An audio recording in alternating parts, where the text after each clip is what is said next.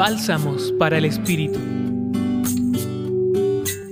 El don del perdón es un gesto que se da y recibe. Y hoy, el evangelista Mateo nos recuerda la invitación radical que nos hace Jesús a perdonar no siete veces, sino hasta setenta veces siete. Seguramente, si nos sabemos humanos, reconocemos que no es fácil perdonar y tampoco muchas veces pedir perdón con humildad. Pero es posible fortalecer un corazón generoso para comprender las propias y ajenas contradicciones y favorecer actitudes empáticas, pacientes y compasivas con sí mismo y con el otro con quien me relaciono.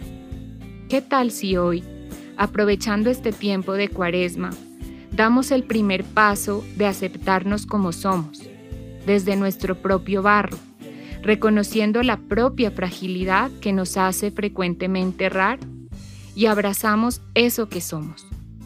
¿Qué tal si después de dar ese paso nos abrimos al don de perdonar y pedir perdón, reconociendo hoy puntualmente, en nuestro contexto cercano, si hay alguien que espera nuestro perdón o alguien a quien necesitan pedir perdón.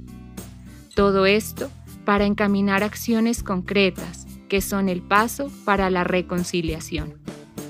Acompañó su reflexión Marcela Caicedo Vela desde el Centro Pastoral San Francisco Javier de la Pontificia Universidad Javeriana.